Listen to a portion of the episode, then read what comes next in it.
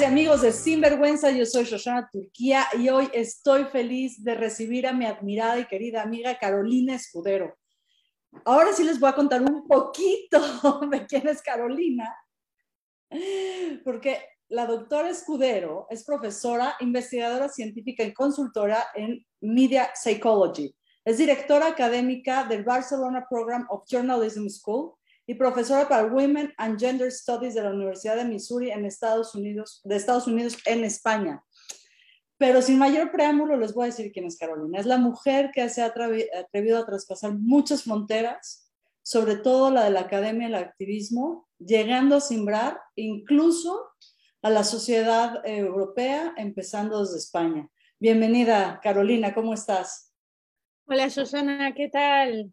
Muy contenta de estar aquí contigo y bueno, y un saludo también a, a, tu audiencia y seguidoras y seguidores. Pues empecemos por algo muy básico que a mí me gusta tanto el tema de las migraciones. ¿Cómo es que una franco-argentina está radicada en Barcelona trabajando para una universidad americana? Pues una persona inquieta. Estamos hablando de alguien que no puede estar sentada mucho tiempo y quieta. Y, también la curiosidad, ¿verdad? Eh, esto de buscar ampliar eh, siempre esta zona de confort, no, no de salir de ella, sino siempre he buscado esto de abrirme a situaciones, culturas y, e idiomas eh, que, que, me requiriesen un mayor esfuerzo, ¿no? Entonces, para mis estudios buscaba esto en un principio, de, de estudiar en, en, francés o en inglés. Eh, pero estoy aquí y aquí también se habla catalán, ¿eh? no te lo pierdas. Dime una cosa, la curiosidad te vino desde chiquita, fue algo que se fue fomentando en casa. Eh, vino de muy pequeña, mm, porque a los ocho años, ocho años, vamos a, a marcar un poco el entorno. Argentina saliendo de, un, de una dictadura, Argentina que había perdido la guerra contra Inglaterra. Eh, y se me ocurrió decirle a mi madre que, que yo sabía que, que, se estudiaba inglés, que tenía muchos primos, primas que ya eran más grandes, pero que a mí el inglés no me interesaba, que yo quería estudiar chino y que me buscase un profesor o profesora de chino y, y no era tan fácil en esa época, en los 80. Eh, por lo tanto, mi madre, bueno, mm, empecé a estudiar inglés bastante pequeña. Y luego, mm, bueno, no contenta con ello, le dije, bueno, no conseguimos profesor de chino, busquemos de francés, porque empezaba a leer mm, la poesía, ¿no? En mi preadolescencia. Y el punto era cuando descubría los escritores malditos, los poetas malditos, eh, lo que sentí fue, esto no se puede leer traducido, es un insulto a la poesía, ¿no? Entonces, la poesía me llevó al, al, idioma francés, no es que llegué por, no, por familia o... Y fue así que, que bueno, curiosidad y, búsqueda, ¿no? También, esas búsquedas que iniciamos eh, inconscientemente desde muy pequeños y pequeñas. Parece que la búsqueda te, te persigue, no es que tú la persigas. Y brincar. Mira, hay veces que andamos abrazadas, ¿eh? andamos ahí viendo juntos. Y lo digo esto por la gran campaña que lanzaste eh, primero en España, después en Europa y que ya ha llegado hasta México de Te estamos buscando. Cuéntanos de qué va Te estamos buscando. Qué buen enlace, Joshana. Sí, es verdad. Eh, el Te estamos buscando es el nombre de una campaña que que iniciamos aquí en, en, Cataluña, precisamente en el año, bueno, salió en 2017, se hizo pública, y tiene que ver con quienes integran esta campaña, que luego se convirtió en un movimiento, en una acción social. Son las familias de, de bebés robados, de apropiaciones ilegales que se hicieron, que tuvieron lugar en este país, en España, eh, durante el franquismo y luego durante la democracia. ¿sí? Tengamos en cuenta que, Franco muere en 1975 en España, luego viene todo este proceso de transición, 1978, bueno, se, vuelve, se va regresando a esta democracia tan ansiada, pero el robo de bebés eh, las desapariciones forzadas de estos bebés se dan hasta fines de 1999, es decir, estamos hablando que el dictador muere en el 75, 78, ya tenemos esta transición a la democracia, pero los robos se extienden durante eh, todo este periodo democrático hasta 1999. Em, Explícanos qué es el robo de bebés, porque hay mucha gente que no está familiarizada. Aquí se llama robo de bebés, apropiación ilegal, pero a mí me gusta mucho reproducir y respetar el vocabulario que utiliza la madre, que es la víctima primaria de esta apropiación. Y las madres lo que nos dicen es, me robaron a mi bebé y aquí están las pruebas. Este, esta apropiación ilegal tiene que ver con que las madres que estaban, podemos dividir esto en tres periodos, ¿sí? Eh, en el primer periodo, que es, eh, comienza la dictadura, están, eh, había una guerra civil, España dividida, la apropiación de los hijos de los rojos y las rojas era una forma de, una respuesta eugenista que se daba en este régimen. ¿no? no nos olvidemos que Franco y muchas de las personas que integraban esta dictadura tenían una gran admiración por, Hitler y el nazismo. Y entonces cuando Franco asume eh, y, toma las riendas del país, convoca a un psiquiatra que había trabajado en, Alemania y viene toda una política eugenista de limpiar la raza española y mejorarla.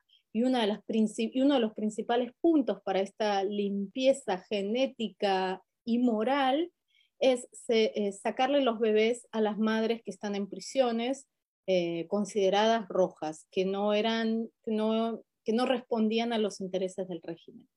Los rojos son las comunistas, los activistas.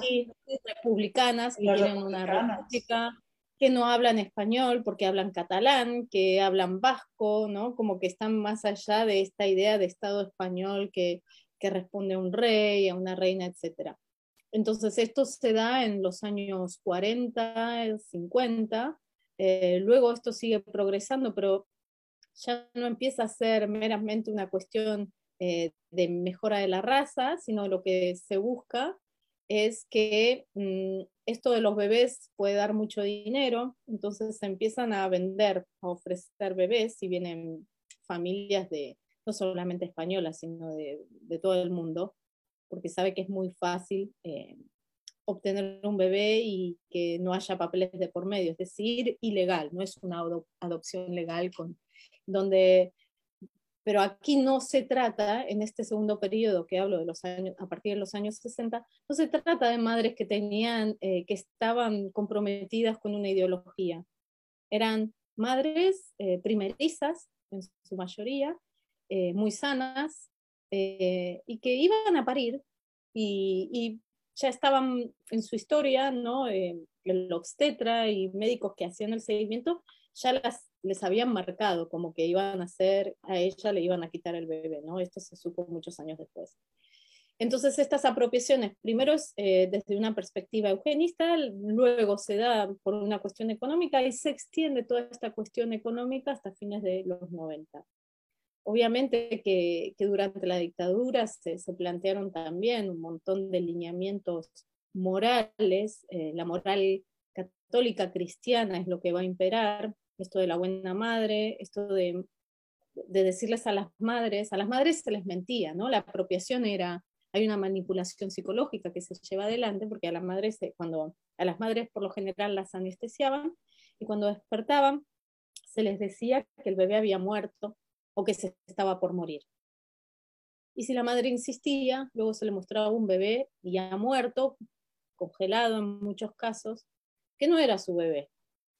Y se les, eh, se les tranquilizaba diciéndoles que, que podrían tener otro porque eran jóvenes, que este solamente era una primera experiencia y de la que se tenían que olvidar, que ese bebé se había convertido en un angelito, que si eran buenas madres y eran buenas católicas, podían volver a quedar embarazadas, que tenían que tener fe, bueno, toda una manipulación que se dio a lo largo y ancho del país. No es que se dio en Cataluña, no, no, no. Eh, hay muchos casos como estos. Y a ver, es, una, es una cadena de complicidades. Primero el Estado, el Estado español, primero a través del franquismo, después a través de los gobiernos de transición, porque no puede ser que no te des cuenta, ¿no? Eh, dos, el Ministerio de Salud. Me imagino que debería de saber algo, porque los, no fueron solamente los hospitales privados, sino también los públicos, ¿no? Exacto. Eh, hay una complicidad. Te escucho, te escucho. Los derechos humanos también, ¿no? El tema de derechos humanos y todas las cláusulas y, acuerdos que ha firmado el país en pos de los derechos humanos. Claro, esta, capacidad de mandar al ejército español a los confines del mundo con tal de expandir la democracia y los derechos humanos, en casa no necesariamente es cierto, pero hay una complicidad que también me llama mucho la atención, que es la sociedad civil internacional. Es decir, tú dices las, las parejas que querían adquirir un niño, o veían que podían hacerlo en España de forma ilegal. ¿Cómo se logra esta cadena de silencios, Carolina? porque son 60 años, no es que fue un sexenio, ¿no? Como en México decimos la guerra de no sé qué, un sexenio. Aquí son 60 años. Sí, sí, es. De complicidad y de. Eh, bueno, eh, lo primero que me viene como respuesta es el poder. Fue una cadena que fue bien lograda, que se supo sostener, no solamente en el tiempo, sino a través de los distintos gobiernos, que se supo y sabe sostener perteneciendo a la Unión Europea, donde para la Unión Europea, en, términos de lo que tiene que ver con los derechos humanos y las responsabilidades de los estados en pos de sus ciudadanos, eh, no es algo menor, es, algo de lo que se habla, de lo que eh, se pide a los países que respeten y se hacen seguimientos. Entonces, em, pero las personas que han estado comprometidas en, esta red, porque sí ha sido una red, eh, donde han estado médicos, médicas, enfermeras, enfermeros, eh, representantes de, la Iglesia católica también.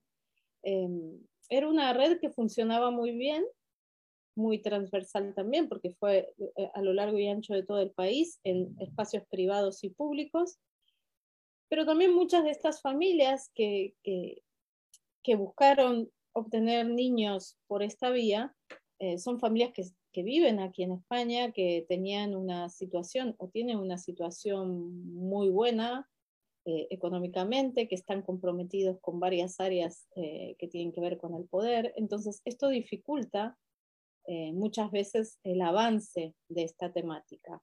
Y también esta idea de miedo que se fue infundiendo en este país, en esto de no tenemos que volver a la España dividida, no tenemos que volver al pasado, ¿no? Porque la transición, que muchos llaman la transacción aquí, eh, se da desde este punto de vista, no volver hacia atrás.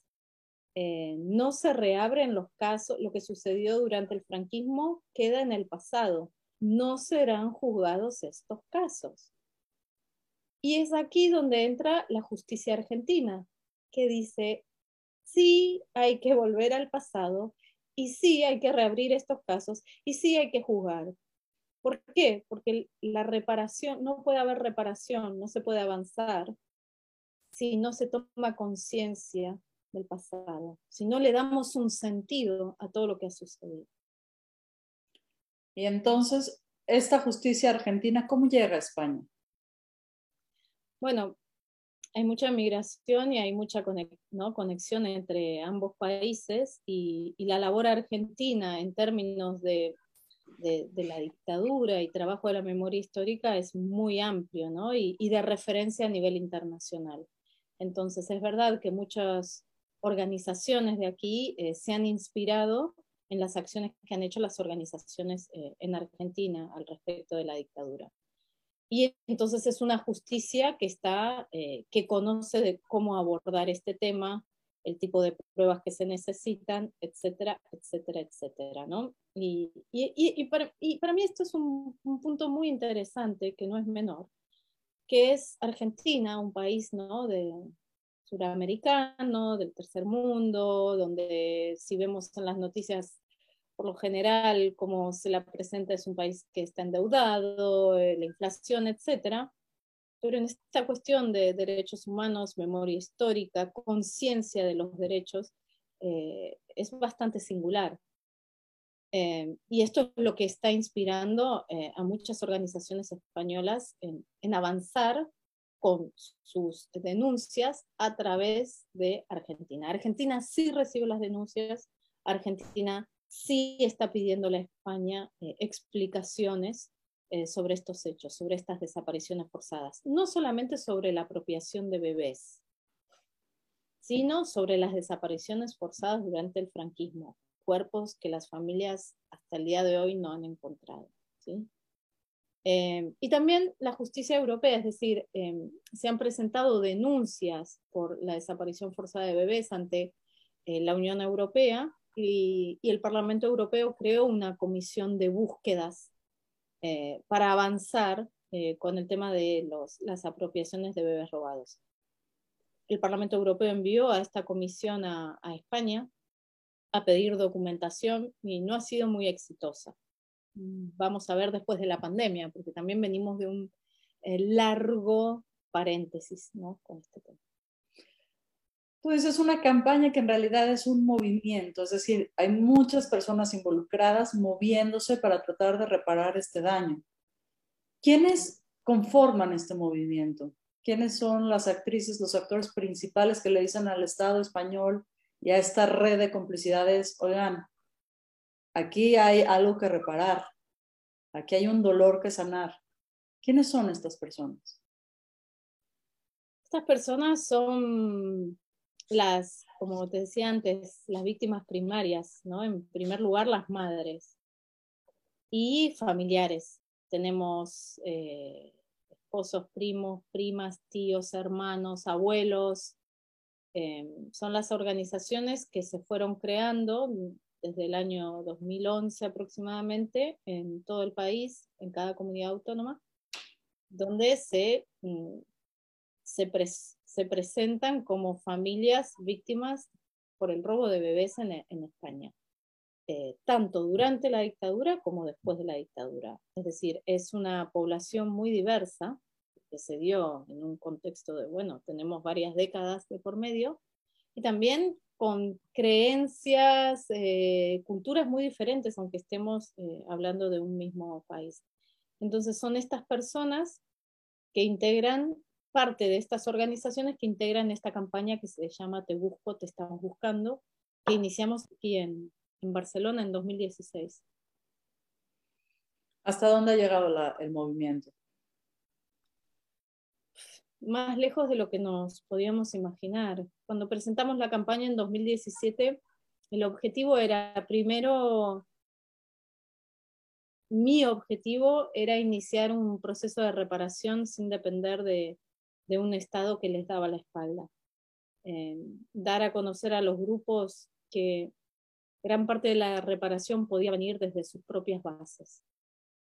Em, entonces iniciamos talleres eh, y luego cuando grabamos estos partes de estos talleres y la parte del discurso, de la búsqueda, ¿no? desde la primera persona, em, creamos un cartel, una identidad de grupos donde es transversal también, porque estamos buscando desde Cataluña, pero también las personas que están en el País Vasco se sumaron con el mismo cartel del que estamos buscando.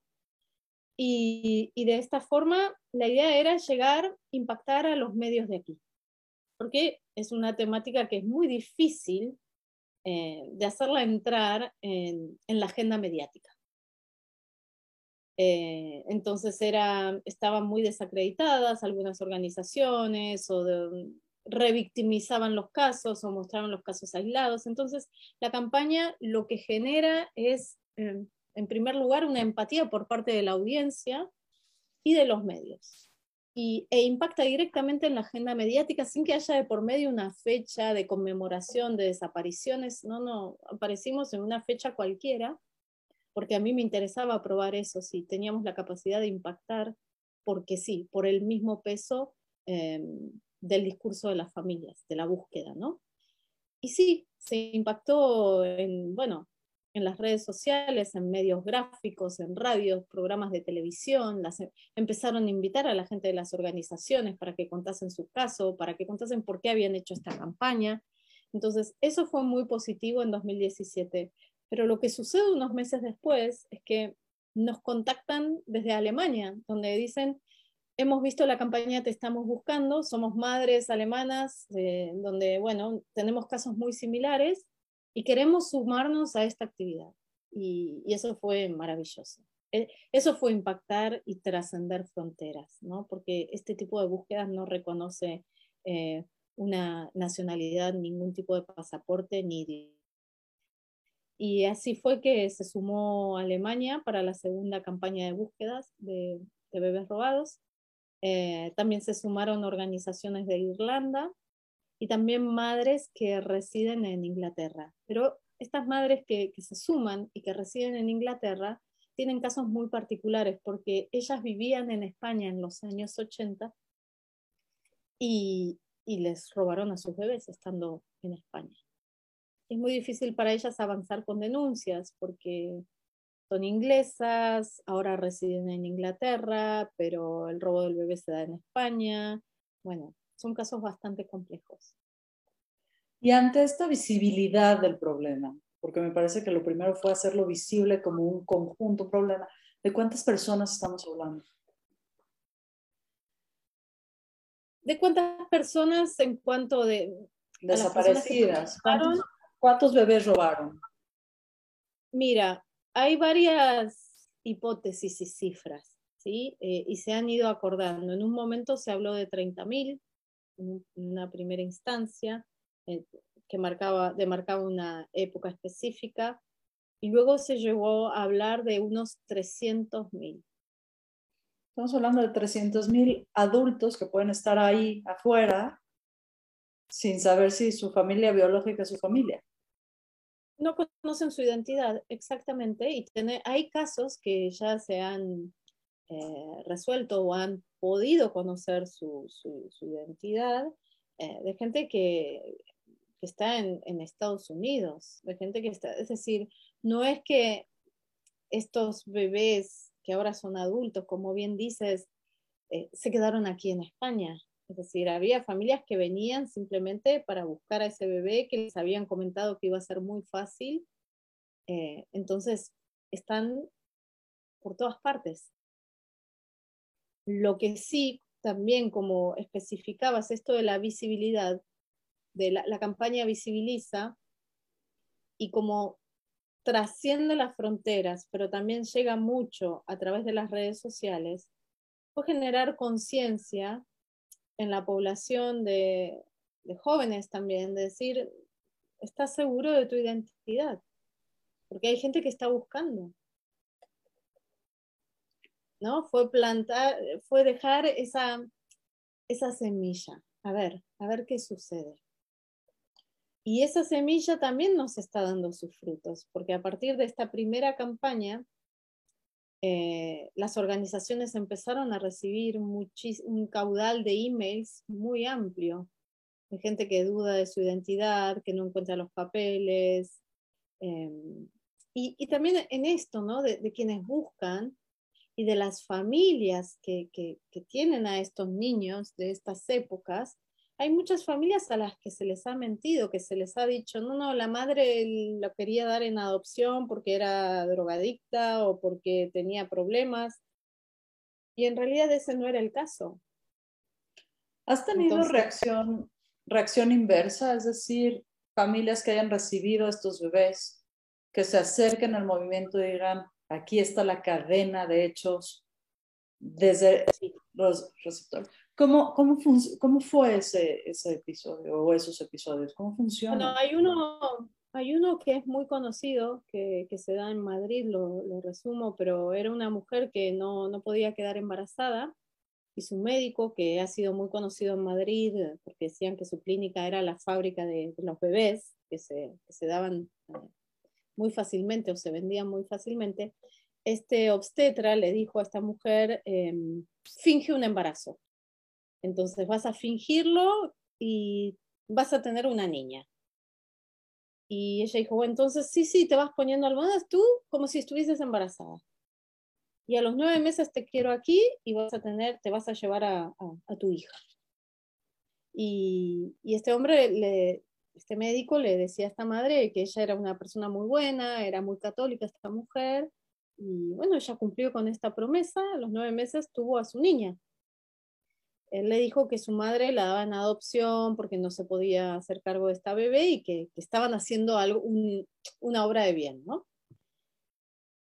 Con el tiempo, cuando surgen todos los casos de, apropiaciones ilegales, esta madre le cuenta a su hija que, que se está preguntando si no sería un caso de, de, bebé que se ha dado de forma ilegal. Y empiezan la búsqueda y sí, se confirma que no, que la madre no, de esta beba no era que la quería dar en adopción, esto había sido una decisión de este médico de hacer este intercambio, ¿no? Eh, entonces esta madre le da toda la información a su hija, eh, presta su relato también, lo, lo, hace público ante la justicia. Entonces, bueno, esto sienta un precedente, ¿no? De una familia que tenía buenas intenciones, no era que querían apropiarse y no les importaba, sí, no, no. Entonces, hay casos que se dan así y hay muchos casos también donde eh, se encuentra la familia, pero no se hace público, porque estos hijos, estos que fueron bebés robados, no quieren enfrentarse a la familia que les adoptó, por una razón u otra. Entonces se hace el reencuentro, etcétera, pero no se hace público. Con lo cual es muy difícil de contabilizar eh, los encuentros, los casos que, se van resolviendo. ¿Hay alguna reacción eh, del Estado español? ¿Hay alguna respuesta ante las demandas? Porque, a ver, mi cálculo es muy sencillo. Si son 300 mil bebés robados, estamos hablando por lo menos de un millón y medio de personas afectadas, porque cada familia más o menos tiene cinco integrantes. Entonces, dos de aquí, dos de aquí y algún hermano, tío, primo, estamos hablando de un millón y medio de personas que están directamente afectadas y es transgeneracional también. ¿Qué hace el Estado español ante esta realidad que la sabía, que la tenía soterrada y de repente, ¡pum!, le explota en la cara en el 17, 18, etcétera? Eh, muy poco. Em, la verdad es que muy poco. La pandemia en estos últimos años no ha ayudado, pero previo a la pandemia, cuando ha venido eh, la Comisión del Parlamento Europeo, cuando, pues, pues muy poco muy poco se avanza también en el acompañamiento a las víctimas. Em, me pasó algo muy curioso en, México, eh, cuando estuve en noviembre del año pasado.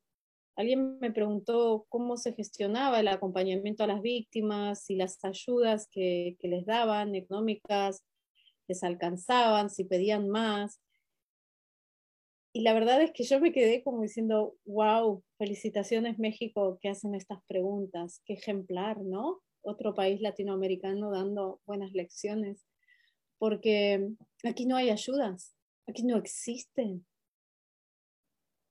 Eh, hace muy poco se ha avanzado en reconocer a, a estas familias como víctimas y ahí está la situación la oficina para las familias víctimas de bebés robados aquí en Cataluña todavía la estamos esperando. O sea, ni eh, siquiera existe un órgano gubernamental de intercomunicación para estas. No, hay, hubo muchas reuniones, se ha demostrado interés al respecto, y esto no lo digo porque me lo cuenten. Yo voy a todas las reuniones que se hacen aquí en Cataluña sobre este tema con las organizaciones. Me interesa ir como, como observadora, como académica y, y, como ciudadana que, que, está viviendo en esta tierra, ¿no? Hay buenísimas intenciones, pero nunca se abre la oficina para atención a las familias víctimas de, de bebés robados. Em, lo último que nos han dicho es que en octubre del año pasado se iba a votar el presupuesto y no hemos tenido más detalles. y que, bueno, esperaban contar con presupuesto para poder abrir esta, ¿no? Y, esto es lo que siempre me lleva a comentar, que la reparación no, no pasa solamente por, por, una reparación económica, no necesitamos millones, sino acciones concretas. ¿Cuáles serían? Las acciones concretas es primero sentarse a escuchar las necesidades de estas víctimas, empatizar con ellas. No se ha empatizado demasiado. ¿Cuáles son nuestras necesidades, Carolina? Primero, sentirse escuchadas, porque no se sienten escuchadas. Segundo, sentir que necesitan que se les aseguren fechas concretas. No es una exigencia o un capricho. ¿Por qué esta población nos está, les está pidiendo una fecha concreta? ¿Cuándo vamos a tener esto? ¿Cuándo? Porque tenemos muchos adultos mayores en estas organizaciones. Estamos hablando de gente que tiene 80, 90 años, otros tienen 60, pero hay una población que está envejeciendo y, muchos de ellos ya se nos han ido. Entonces el paso del tiempo les juega muy en contra. Y esa es una de las grandes preocupaciones, ¿no? La gran preocupación es morirse sin haber conocido, encontrado a sus hijos. ¿Qué otras acciones concretas? La escucha a las víctimas y a sus necesidades. ¿Qué más?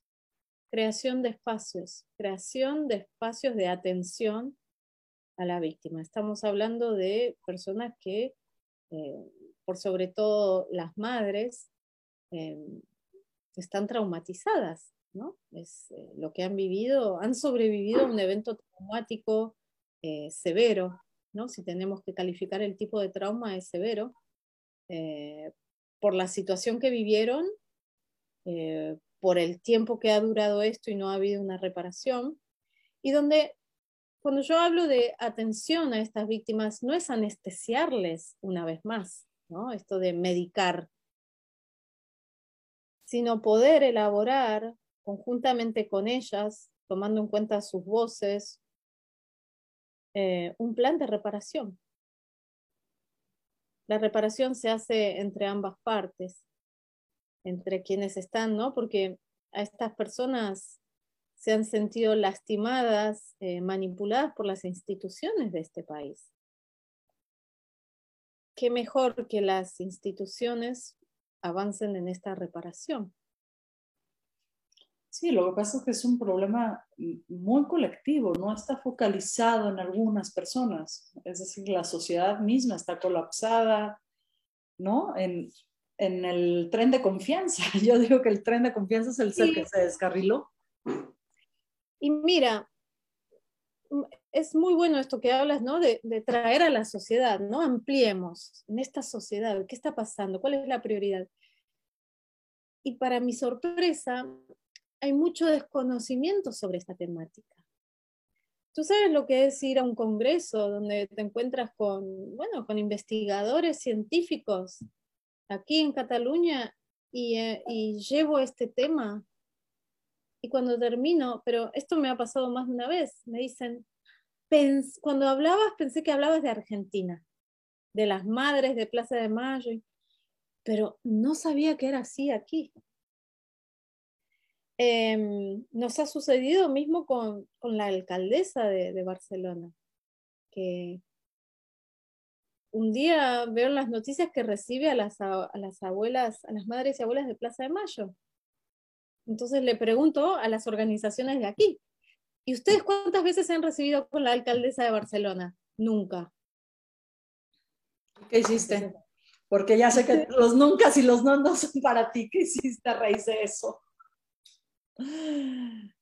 Entonces, fíjate, ¿no? Eh, esto de, no mirar a quien está habitando mi, ciudad, mi historia, que compartimos una cotidianidad. E, esto es muy fuerte, entonces hay mucho desconocimiento de estos temas, mismo en la academia. ¿Qué hace la academia? Ah, independientemente de tu departamento, ¿hay alguien más que esté involucrado en la investigación? Mira, eh, hay investigaciones, una gran parte de las investigaciones que tienen que ver con este tema ha sido abordada desde una perspectiva eh, más bien legal, ¿no? Em, entonces, desde una mirada jurídica, ¿no? De, derecho, etc. En términos psicológicos de reparación, eh, cuando yo empecé a investigar no había nada eran normativas analizadas, era, pero, pero esto de sentarse y hablar con las víctimas, no. Em, sí he conocido proyectos, gente que ha escrito proyectos muy interesantes, eh, con muy buena bibliografía, pero cuando yo les pregunto a las víctimas, esta persona ha escrito esto, ¿ustedes se reunieron, hablaron? nunca nos ha entrevistado. Y esto para mí sigue siendo sorprendente. Porque tú te brincaste el límite de la academia, de la formalidad, y te brincaste al lado del activismo y de la constante presencia con las víctimas primarias y con la red, yo la llamo de corrupción, ¿no? Y con los medios y con el Parlamento Europeo. ¿Qué te hizo brincar del escritorio a la calle? Es que no hay nada mejor que tener el escritorio en la calle. no, no. Em, creo, soy de las personas que, creen que, está muy bien leer y, es muy fácil escribir un paper, un artículo científico, tras leerme tres libros. ¿Sabes? Como que esto lo podemos hacer. Si te gusta la escritura, eh, pero para mí no tiene sentido. Yo no podría hacer eso porque siento que no estoy generando con mi tiempo un impacto en la sociedad. En mi caso, yo vivo el, ser académica como un servicio hacia la comunidad. Si yo con mi investigación, con mi tiempo de lectura, no doy un servicio, no estoy aportando, de nada sirve o es un aporte ombliguista y no me interesa un aporte ombliguista, me interesa sentir, esto le da un sentido, una existencia, una posibilidad a, mis horas invertidas y a la vida de las otras personas. Entonces, no sé si, si fue brincar hacia ese lado o intentar crear un puente entre ambos sitios. Em, a mí me gusta esta idea de poder trascender las dificultades y las diferencias Em, y este ha sido mi punto, ¿verdad? De tender ese puente, escuchando a quienes no han sido escuchadas y todavía me pregunto cómo que no te has sentado a escucharles para escribir sobre esto, ¿quién mejor que ellos y ellas? Eh, pero también no solamente con gente de la academia me ha pasado esto. Una jovencita que estaba escribiendo una, em, una obra de teatro sobre bebés robados y le dije, ¿y has entrevistado a las víctimas? No, no, no, estoy leyendo sobre casos. Y yo, y ¿no crees que se pueden ofender las víctimas sobre tu obra porque estás interpretando? Y entonces me dijo, ¿y por qué se pueden ofender? Porque es tu interpretación. Quizás ellas no quieren verse de la forma, no las estás escuchando, tú estás leyendo textos. Y fue ahí que me dijo, ah, bueno, sí, quizás tendría, tendría que hablar con ellas. Pero su obra de teatro ya estaba súper avanzada. Entonces, aquí hay una cuestión de, de deshumanización. Me interesa el tema. Quiero hablar sobre el tema. Pero no escucho a las víctimas primarias. Extraño, ¿no? Es como si el objeto de estudio estuviera ahí para el entretenimiento de los académicos y de los artistas, ¿no? Es decir, es un objeto de estudio, no son sujetos, no son personas con vivencias, con capacidad de agencia. Exacto. Y esto ha pasado mucho también, que, con el grupo lo llamamos eh, las paracaidistas, que de repente, mm, por ejemplo, aquí en Cataluña, la organización SOS Bebés Robados de Cataluña solía reunirse el primer eh, domingo de cada mes en la Plaza San Jaume, que es la plaza eh, más importante y representativa aquí en, en, Barcelona. Y llegaba gente, ¿no? Que venía y en un día con cámaras hacía un documental sobre, sobre bebés robados y lloraba, ¿no? La, eh, quien estaba y abrazaba y, y luego apareció un documental. O, no, entonces estas cuestiones donde tú dices, vamos con cuidado, a ver, eh, esta persona quiere ser grabada, le has contado cuál sería el nombre, el título de tu documental. Eh, tú sabes que cuando le haces determinadas preguntas a una persona que, que está transitando todavía un trauma severo, le puedes hacer mucho daño, le puede dar insomnio, le puede, ¿no? Entonces hay gente que de repente aparece y es, eh, ¿y cómo vives el robo de tu hijo? Y, y, recuerda, cuando llega la fecha en la que pariste, ¿qué sientes? Es muy violento. Hay que, esto también nos da cuenta, ¿no? De este desaprendizaje en algunos sentidos y en otros reeducación, dependiendo de la persona y su profesión. Es una deformación social, es una deformación académica, es lo que aprendemos en los institutos. ¿Dónde perdemos? ¿Dónde perdemos esa empatía? Mira, hay personas que lo viven desde un lugar ético objetivo, donde hacen preguntas objetivas y, sobre la temática. Entonces, si esta persona va a la plaza, se expone a que se le pregunte también podemos ver si esta persona va a la plaza es porque no tiene otros espacios donde expresar su búsqueda. Y porque vaya a la plaza no significa que tenga que responder a preguntas que le movilicen demasiado. Podemos ser cuidadosos. Eh, entonces, bueno, depende mucho de las interpretaciones, de qué es ser objetivo, de qué es lograr una entrevista perfecta es perfecto que la persona esté llorando y te siga contando y quede destrozada después de hablar contigo y tú dices, bueno, las preguntas le ayudaron a contar su verdad. Pues no lo sé. Es como si deberíamos de pasar por una reeducación también de cómo hablarnos a los ojos, ¿no? Sin esta... sí, reeducación emocional. ¿Qué es ser ético? ¿Qué es ser objetivo? Es no empatizar, este, generar esta, esta pared donde hago las preguntas y no, no demuestro ningún tipo de emocionalidad en pos de mi objetividad. Esto, bueno, nos permite replantearnos muchas cuestiones.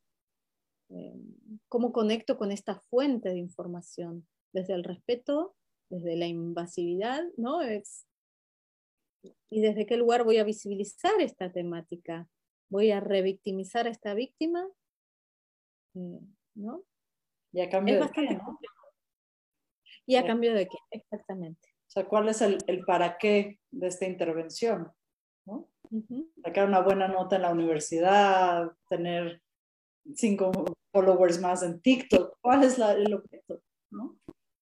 Sí, sí, más seguidores, más seguidoras, em, que se me visibilice por el tipo de preguntas que hago.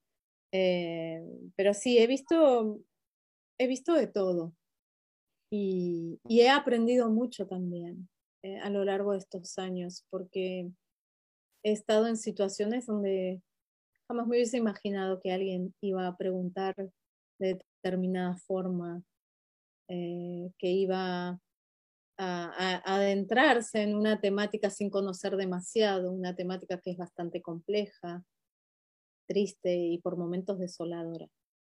Entonces, eh, me ha servido mucho ir a distintos tipos de reuniones o escuchar ¿no? en las reuniones donde están estas familias, eh, lo que traen ellos también, que se les ha dicho, es muy interesante, porque esto también suma a la investigación. Hay un elemento más que es clave en tu trabajo, que es la utilización del arte como un elemento, eh, voy a usar la palabra aunque está mal empleada, de, sanación, de alivio, eso, de alivio al alma, ¿no? Que no repara el daño, que no cura al fondo la herida, pero sí trae un poco de alivio. Cuéntanos de estos procesos artísticos y cómo los has incluido en el acompañamiento que les das a estas víctimas.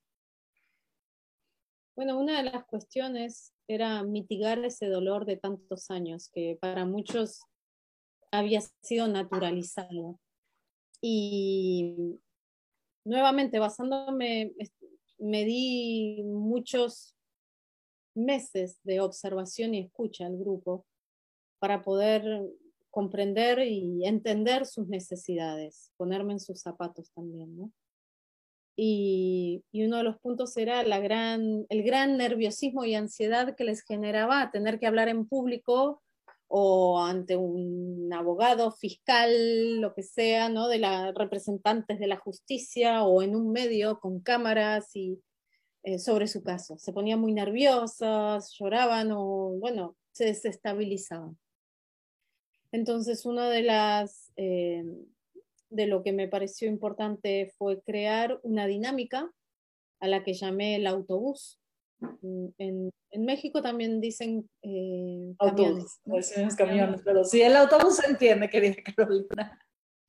Eh, entonces, la dinámica del autobús era justamente que les había impreso autobuses vacíos y, cuando ellos tenían que hablar, tenían que sentir que, ellos eran quienes llevaban a ese autobús hacia adelante. El autobús avanzaba gracias a su motivación, a su fuerza de búsqueda. Y para que no se sintiesen solos, tenían que escribir, por ejemplo, en cada ventanita quién subía al autobús, que podía ser eh, amigos, familiares, gente que les ha hecho muy bien a lo largo de toda su vida. Podía ser su maestra de tercer grado de primaria eh, recordando ese vínculo de reconocimiento, de apoyo, ¿no? Y, la técnica del autobús, que primero se hizo en papel como primera experiencia, luego es algo que ellos van activando con las manos, va subiendo este, este, este, este, entonces todo el autobús está hacia mi espalda, tengo la espalda súper protegida eh, por gente que me quiere, que me apoya y que va a estar aquí mientras yo hable, no estoy sola, no estoy solo esto ha generado, bueno, como te decía, esto de tender puentes, ¿no? Entre mi historia, mi dolor y aquellos que necesitan escucharme. Em, esto ha funcionado muy bien. Y esto de pintar el autobús, nombrar, precisar, sentir las presencias, invitar, trascender lo que es vida y muerte, no importa si ya no están en la tierra. Es gente que me que me siga apoyando, que me siga haciendo bien ese recuerdo, esa frase. Entonces, esta ha sido una dinámica bastante artística y, y que ha dado mucha seguridad, ¿no? Esto de fortalecer el espacio de seguridad. Y otra de las dinámicas eh, que hicimos al comienzo fue desde qué lugar contamos nuestros casos y, reconocer el dolor en público frente a todas mis eh, mis compañeros de la organización. Entonces, cuando alguien decidía contar su caso ante todos y todas, eh, se iba poniendo pegatinas rojas en sus espacios de dolor, mientras si sentía, bueno, estoy hablando de este bebé y que estaba de nueve meses, y este bebé vivió aquí en mi vientre y después no lo vi nunca más. Entonces, bueno, había mamás que se ponían pegatinas rojas para, para darle esta conciencia y sentido a ese dolor y expresarlo, ¿no? Ante el grupo. Algunos se ponían pegatinas aquí en la garganta porque se les, se les cerraba la garganta y no podían seguir hablando de angustia, entonces pegatinas aquí o en la cabeza. Entonces aquí iniciamos un trabajo de reparación donde luego nos poníamos en círculos y, se hacía la reparación con corazones y caritas felices. Tu mismo grupo iba tapando, iba sanando esos espacios eh, con imágenes más positivas, más amorosas. Eh, la idea no es tapar, pero sí estaba la acción de terminaba por sobre todas las cosas un corazón, una flor, una carita feliz. E, esto es un proceso que, que también requiere, hay movimiento, hay palabra, es circular la reparación, la hacemos en círculo. Y estos fueron elementos que fui creando para, este grupo, donde no nos quedamos solamente en el habla o sentados, no, no, donde le vamos poniendo colores, imágenes a esta situación. Y movimiento, ¿no? La vida es eso, movimiento. Total, sí. Contrario a la anestesia de la que hablabas. Querida Carolina, sin darme cuenta el tiempo ha volado. Como siempre es un deleite platicar contigo, conversar. ¿Nos quieres compartir una reflexión? Em, a ver, es un tema en el que requiere muchísimas colaboraciones y apoyos y entonces estoy profundamente agradecida de este espacio que me hayas invitado, en el que hayamos podido hablar y explicar y difundir esta temática, ¿no? Que como decíamos antes, que trascienda Así que mm, mis palabras son de gratitud hacia ti por, por esta posibilidad. Muchísimas gracias a ti, Carolina Escudero, doctora, este, esta mujer que desde que te conocí, Carolina, lo voy a decir ahora en público, simbraste mi sentir, mi pensar, con esta congruencia entre el reflexionar, el pensar, el investigar, pero también en el hacer y en el hacer para el servicio comunitario. Te agradezco tanto este tiempo, este espacio. Y pues sí, también desde Radio 13 y Sinvergüenza nos unimos a este movimiento, te estamos buscando y que se reparen los daños que tenemos cada sociedad, cada colectivo, hasta que nos podamos ver a los ojos y reconocernos como uno. Muchas gracias, Carolina. A ti, Shoshana. Adiós y un saludo a tu audiencia. Gracias. También quiero agradecer muchísimo a Erika, a Natalia, a todo el equipo de Radio 13 Digital. Carolina, estamos en todas las plataformas. Estamos en Facebook, en YouTube, en Deezer, en Amazon, en Apple, en Spotify. Así que no hay pretexto. La plataforma que les guste, denle compartir, que llegue a más y más lugares sin vergüenza. Muchas gracias. Yo soy Shoshana Turquía. Muy buenas tardes.